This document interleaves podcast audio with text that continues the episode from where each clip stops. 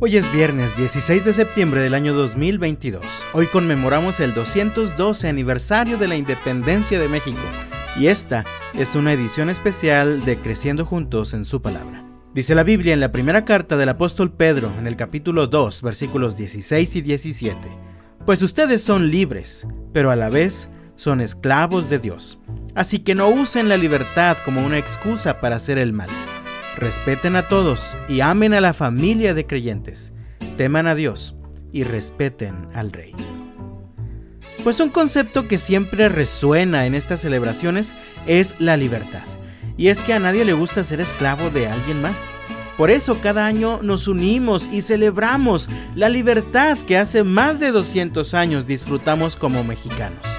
Sin embargo, Jesús habló de otra esclavitud, una más opresora y pesada, me refiero a la esclavitud al pecado. Él dijo en Juan capítulo 8 versículo 34, Les digo la verdad, todo el que comete pecado es esclavo del pecado. Naturalmente el pecado nos enreda, nos esclaviza de tal manera que pronto nos atrapa y nos impide avanzar, vivir y ser libres. Las adicciones son el ejemplo perfecto de esto que estoy mencionando, incluyendo el abuso de sustancias, la pornografía, las apuestas o la ludopatía, etc. Gracias a Dios, Jesús es también la respuesta a este problema tan nuestro llamado esclavitud al pecado. Leemos en Juan capítulo 8, pero ahora en el versículo 36. Así que si el Hijo los hace libres, ustedes son verdaderamente libres. Si ya has experimentado esta plena libertad que hay en Cristo Jesús, cada día es una oportunidad para celebrar que somos libres del pecado. Las cadenas que nos ataban han sido rotas por la sangre de Cristo que fue derramada en la cruz. Ahora, siempre hay un riesgo relacionado con la libertad, y es que el que es liberado puede abusar o hacer mal uso de su libertad. El apóstol Pablo enseñó en su carta a los Efesios que antes de conocer a Cristo todos éramos esclavos del pecado y estábamos muertos en nuestros delitos y pecados.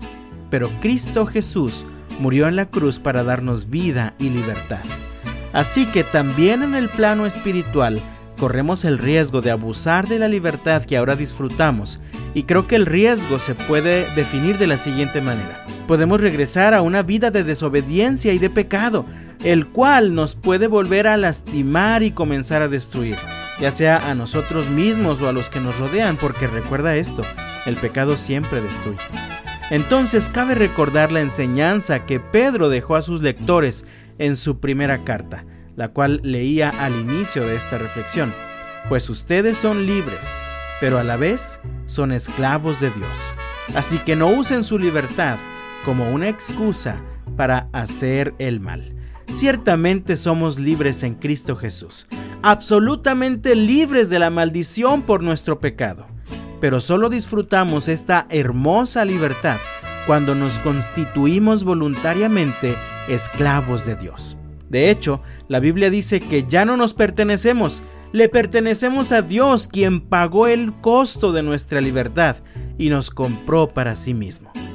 Así que, amado mío, disfrutemos nuestra libertad sometamos nuestra vida entera al señorío de Jesucristo.